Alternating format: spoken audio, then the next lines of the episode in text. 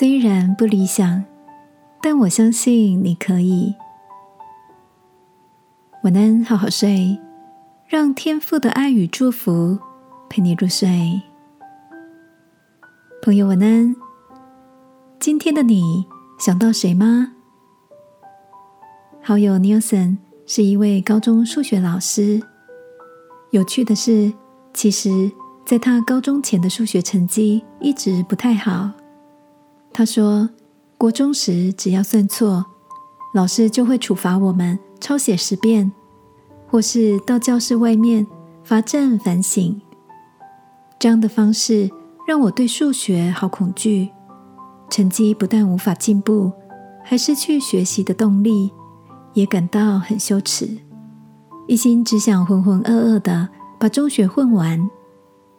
某一天，高一的班级导师，同时也是我们的数学老师，把我叫进他的办公室，递给我一本数学讲义，跟我说：“虽然你的数学成绩不太理想，但我看见你的认真。”相信你一定可以把数学学好的。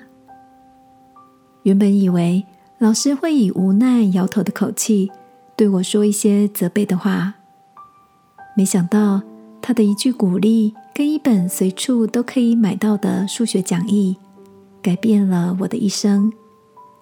这位数学老师让我觉得自己仍然是有价值的，仍然是受人期待的。那天之后，我努力在图书馆里学习。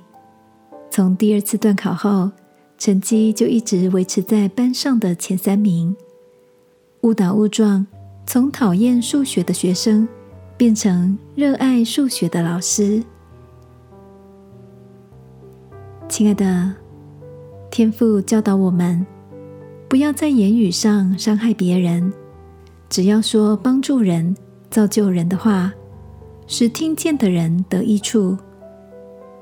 或许今天正有一个人，因着你的鼓励与肯定，使他知道自己仍然是被期待的哦。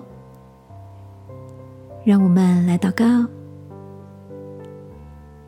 亲爱的天父，谢谢你用话语建造我，也让我看见别人的潜力，并用鼓励的言语。来为彼此加油，祷告，奉耶稣基督的名，阿门。晚安，好好睡。